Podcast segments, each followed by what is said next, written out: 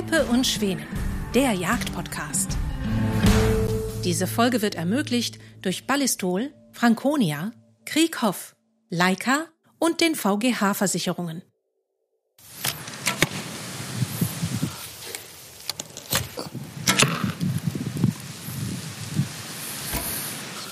Jo!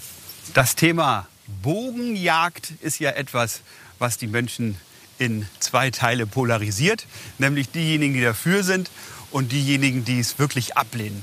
Auf der Messe Jagd und Hund in Dortmund ist der Bogenjagdverband vertreten, sind natürlich auch verschiedene Stände wieder da, die einem die Bogenjagd näher bringen. In Amerika ist das ein Riesenthema.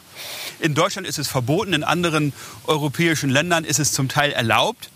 Und bei uns ist ja die Bogenjagd so etwas Exotisches, aber interessant. Absolut. Wie Christian schon richtig angedeutet hat, habe ich meine Vorurteile gegen diese Jagdart, also mit dem Bogen auf Wild zu jagen. Auf Ziele finde ich das ganz wunderbar.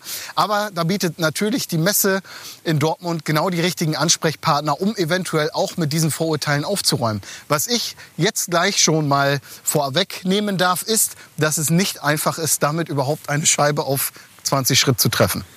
Wir haben also ein bisschen was aufgebaut. Das ist das, was wir zu Hause auch haben und ich mit den Kindern auch schon ja, stundenlang, tagelang bei jedem Kindergeburtstag eigentlich gemacht habe.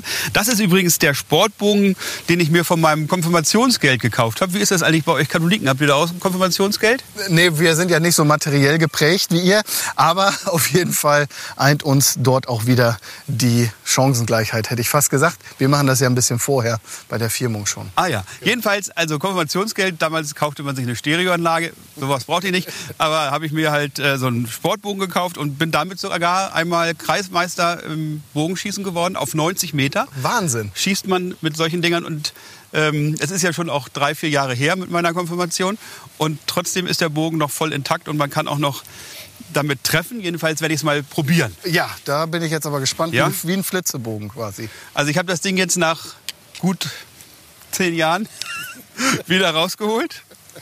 Und äh, man wundert sich, aber es könnte immer noch funktionieren. Wenn dann noch alles in Ordnung wäre, so wie früher. Ja, sehen Sie? Das ist vielleicht auch so ein bisschen ähm, Wasser auf deine Mühle bezüglich der Treffsicherheit und bezüglich auch der Präzision.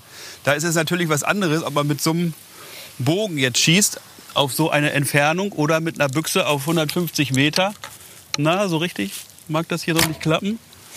Es ist ja auf jeden Fall so, es gibt ja unterschiedliche Bögen. Diese klassischen langen Bögen zum Beispiel kenne ich noch aus dem Geschichtsunterricht. Vom waren die Engländer ja nicht schlecht, ganz genau. Aber auch für die Jagd diese Compound-Bögen mit diesen Rädchen. Ja. Habe ich auch mal geschossen mit. Ja. Also natürlich nur auf eine Scheibe. Äh, fand ich hochspannend. Aber die Energie ist ja doch eine andere, als wenn da mit 800 Metern die Sekunde ein Büchsengeschoss angeflogen kommt. So, das sind, ich kann einfach nur sagen, äh, so aus den Erfahrungen bei Bogenjachten, bei denen ich dabei war, ähm, war das immer ein bisschen anderes. Da hast du jetzt, also mit der Büchse, man sagen, genau, sauber gekrellt. Ähm, aber es ist eben eine andere Energie, die nach einem Büchsenschuss ankommt, als mit so einem Flitzebogen. Also mit solchen Bögen darf man natürlich auf keinen Fall auf Wild schießen auch in anderen Ländern nicht, sondern auch dort sind es natürlich andere Pfeile, ganz besondere Jagdpfeile. Aber ich finde, die, das Bogenschießen als solches ist eine wunderbare Übung, um damit auch mit einer Büchse in Deutschland zu schießen. Man bekommt die Ruhe, man hat wirklich die Konzentration auf das Ziel, hier auf die Bewegung, auf die muskuläre Bewegung, die man natürlich auch braucht, um gerade zu stehen, um eben auch mal dann äh, nachher mit der Büchse gut treffen zu können. Also das ist schon insgesamt ein gutes Training für den Körper und auch für den Geist, sich auf eine Sache fokussieren zu können, sich wirklich konzentrieren zu können. Wir werden in Deutschland das Thema Bogenjagd sicherlich nicht heute und morgen auf eine Legalisierung hinbekommen, aber ich finde es faszinierend, gerade auf solche Ziele auch mal zu üben, aber vielleicht auch einfach zu erkennen, dass doch das Schussbild ein anderes ist als das, was man mit einer Schusswaffe hat. Und insofern hat die Schusswaffe dann durchaus auch ihre Berechtigung, weil sie wirklich eine Präzisionswaffe ist, die aus Tierschutzgründen genau dahin trifft, wo sie treffen soll.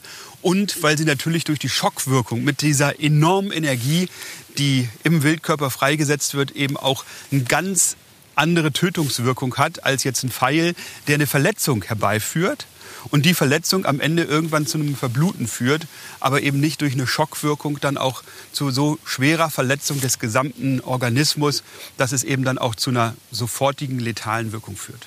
Es ist ja tatsächlich auch so, dass, also so zumindest meine Erfahrung, die ich da machen durfte, dass man noch mehr auf seine Sinne angewiesen ist, als wenn ich jetzt auf einem Hochsitz sitze und auf 100 äh, Meter mein Stück Wild schießen kann. Ich muss es ja deutlich näher kommen lassen, weil sonst, so mir gesagt wurde, ähm, das Wild auch das Schnalzen der Sehne hört. Ja. Und dann dauert es eben zu lange, bis der Pfeil da ist. Und das Schnalzen der Sehne kann das Wild dann aufschrecken. Und dann macht es einen Schritt nach vorne und der Ja, Pfeil ist erst dann Wie da. oft hast du schon gehabt, dass wenn du einstichst oder eine Waffe spannst, das ja Absolut. schon ausreicht, um das äh, Stück zum Abspringen zu bringen. Und so ist es natürlich mit so einem Sehnenprall erst recht. Wenn man eben so ein fremdes Geräusch hört, dann ist das Wild natürlich auch besonders achtsam und sieht dann zu, dass es Land gewinnt oder sich ein bisschen bewegt und guckt, was, woher kommt jetzt dieses Geräusch. Also man muss da schon auf wirklich kurze Entfernung gehen. Deshalb gehen ja die Bogenjäger in den Staaten auch in die Bäume. Ja. Daher kommen ja auch diese, Tree Stands oder wie heißt ja, das? also diese Hochsitze, die man in die Bäume hineinsetzt. Ist ja auch nicht ganz ungefährlich, da hochzuklettern. Gerade für so Ungeübtere wie uns. Aber total spannend. Und wenn man dann wirklich so auf 20 Meter oder sowas an das Stück Wild herankommt, die haben dann ja auch so Mittel, die dann den Geruch übertünchen nicht, sondern den Geruch wirklich bekämpfen, also so Geruchsneutralisatoren, die sie dann auch verwenden müssen, weil das Wild natürlich dann äh, sehr gut auch äh, seine Sinne einsetzen kann und auch den Jäger wittern würde. Und insofern sind da schon technische Voraussetzungen, die da auch erfüllt werden müssen. Und eine, man sieht das eben für jemanden, der seit 35 Jahren jetzt nicht mehr geschossen hat, eine, eine Fertigkeit im Umgang mit seinem dann nicht Sportgerät, sondern Jagd, mit seiner Jagdwaffe, die wirklich ihresgleichen sucht. Und das, was wir als Jäger haben an, an Training jedes Jahr, das ist schon gewaltig. Aber das, was jemand haben muss, der sich der Bogenjagd verschreibt, das ist noch viel gewaltiger. Also der muss üben, üben, üben, eigentlich Ja, jede Woche mindestens. Ja schon gemerkt. Du hast eben gesehen, wie schnell man eben auch vorbeischießen kann und Ja. dass es eher die Regel ist, als wirklich mal so eine glatte 10 zu setzen, wie mir vorhin mal zwischendurch geglückt Ja. ist. Aber das ist wirklich die Ausnahme jetzt als Ungeübter. Für die Sportschützen, und da muss man eben auch sagen, beim Bogensport ist es so, dass du eben nicht in der Halle, aber draußen auf 90 Meter schießt. Ja. Und das Gold, also das eigentliche Ziel ist dann nur so groß, mit der Wahnsinn. 9 und der 10. Und das triffst du. Wenn Ja. du wirklich geübt bist, jetzt nicht so ein Wind herrscht wie heute, aber da bist du dann auf dem Bogenplatz und schießt auf 90 Meter, schießt, kannst den Bogen abnehmen und dann Ja. äh, geht er ins Ziel. Das ist schon spannend und ja. es ist wirklich auch eine große Präzision, die es da gibt. Aber im Zusammenhang mit Jagd musst du eben, wie du sagst, dicht ran ans Wild. Und um ja, weitgerecht jagen zu können, brauchst du eine Übung, die dem normalen Büchsenschützen, glaube ich, noch sehr, sehr fremd sein könnte. Das denke ich auch. Wir sind ja alle bemüht, das Thema Training, jagdliches Schießen und so weiter zu befördern und da auch größeren Wert drauf zu legen, gerade eben auch aus Tierschutzgründen. Deshalb gibt es ja inzwischen auch den Schießnachweis, der ja nur ein Schießübungsnachweis ist. Wir kennen das von Jagden auf Elche in Skandinavien, wo nur diejenigen zur Jagd zugelassen werden, die auch wirklich am Tag zuvor beim Übungsschießen zeigen, dass sie es können.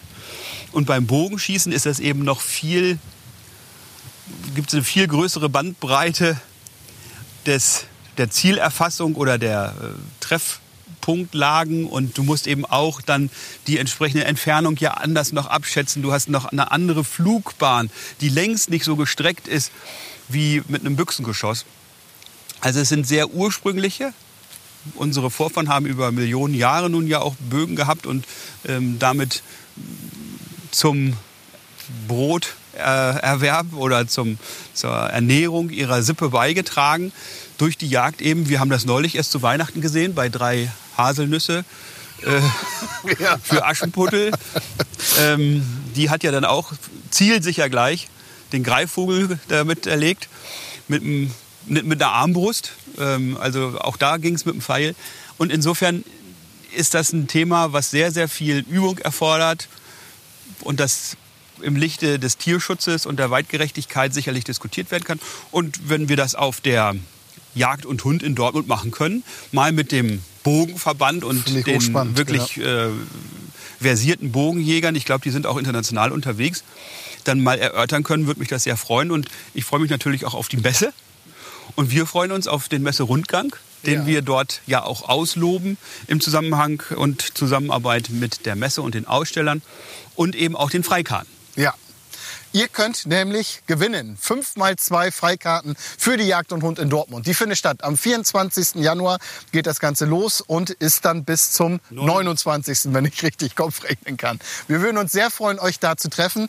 Ich würde mich sehr freuen, wenn wir auch das Thema Bogenjagd dort nochmal besprechen. Ich würde mich riesig freuen, wenn äh, mit meinen Vorurteilen ein bisschen aufgeräumt werden könnte. Natürlich weiß ich, dass die Erfahrungen, die ich gemacht habe, vielleicht nur eine Momentaufnahme sind. Auf jeden Fall findet ihr dort zum Bogenjagdthema auch alles, was man wissen muss. Wir sehen uns auf der Messe Jagd und Hund. Wir freuen uns, dass ihr uns dort auch mal ansprecht und wir vielleicht auch mal am Bierstand zusammenkommen. Auf und jeden Fall. Dann fachsimpeln über das eine und andere Thema, vielleicht auch über die Bogenjagd und alles, was uns und euch sonst bewegt. Die Gewinnspielseite wird, wie auch in dem vorherigen Video, wieder hier unten eingeblendet. Da kommt ihr dann drauf.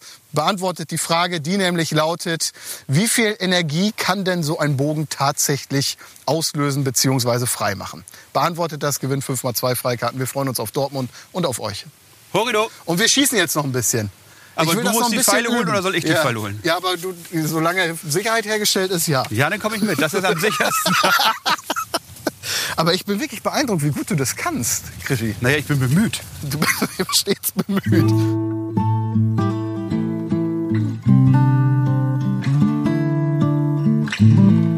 Vielen Dank fürs Zuhören. Diese Folge wurde ermöglicht durch Ballistol, Franconia, Krieghoff, Leica und den VGH Versicherungen.